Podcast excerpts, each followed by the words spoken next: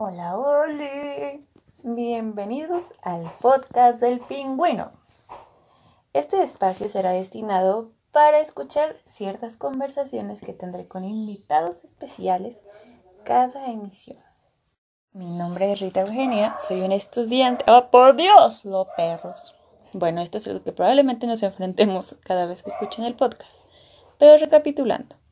Mi nombre es Rita Eugenia, tengo 21 años y soy estudiante de la Facultad de Artes y Diseño. Bueno, en realidad casi soy egresada porque estoy terminando mi último semestre. Bien, el fin de este podcast es poder compartir con ustedes un poco de la charla o el de braille que llegué a tener con ciertos artistas y personalidades de mi entorno invitados. Así es.